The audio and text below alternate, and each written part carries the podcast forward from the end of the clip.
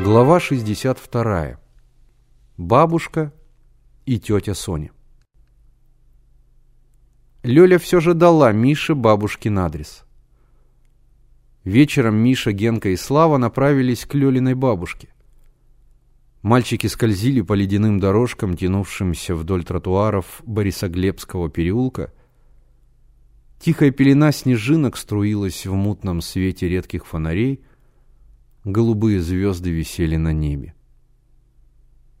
Над зданием Моссельпрома, выкрашенным полосами в белый и синий цвета, вспыхивала и гасла, пробегая по буквам электрическая реклама. Нигде, кроме как в Моссельпроме.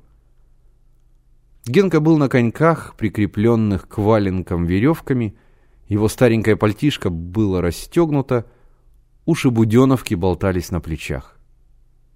«Безобразие!» — негодовал Генка. «Раньше только улицы песком посыпали, а теперь уж до переулков добрались. Жалко им, если человек прокатится. Видно, только на катке придется кататься. Эх, жалко, нет у меня норвежек, а то бы я показал Юрке, какой он чемпион». Они подошли к небольшому деревянному домику.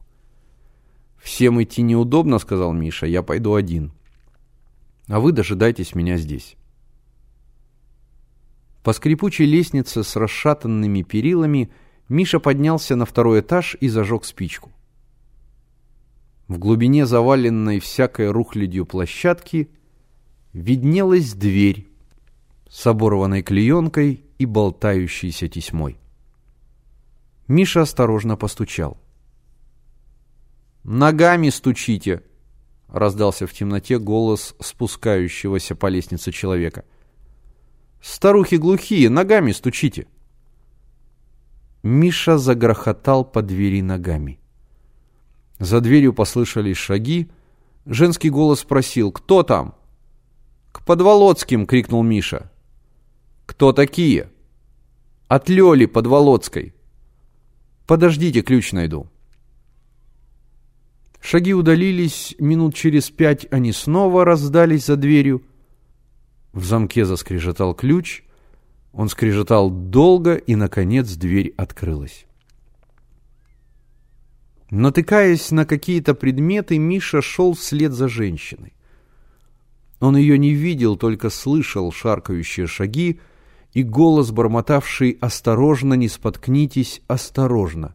Как будто он мог что-нибудь видеть в темном коридоре. Женщина открыла дверь и впустила Мишу в комнату. Тусклая лампочка освещала столик и разложенные на нем карты. За пасьянсом сидела бабушка Подволоцкая, а тетя Соня вошла вслед за Мишей. Это она открывала ему дверь. Миша огляделся, Комната была похожа на мебельный магазин. В беспорядке стояли шкафы, столы, тумбочки, кресла, сундуки. В углу виднелись округлые контуры рояля.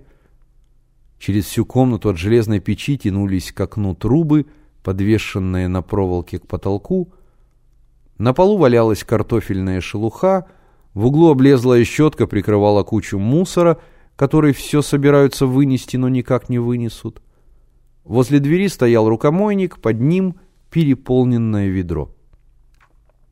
«Проходите, молодой человек», — сказала бабушка и отвернулась к картам. Края ее потертого бархатного солопа лежали на полу. «За беспорядок, извините, теснота». Она задумалась над картами. «От холода спасаемся». Пауза и шелест карт. Вот и перебрались в одну комнату. Дровишки нынче кусаются. «Мама!» — перебила ее тетя Соня, взявшись за ручку ведра с явным намерением его вынести.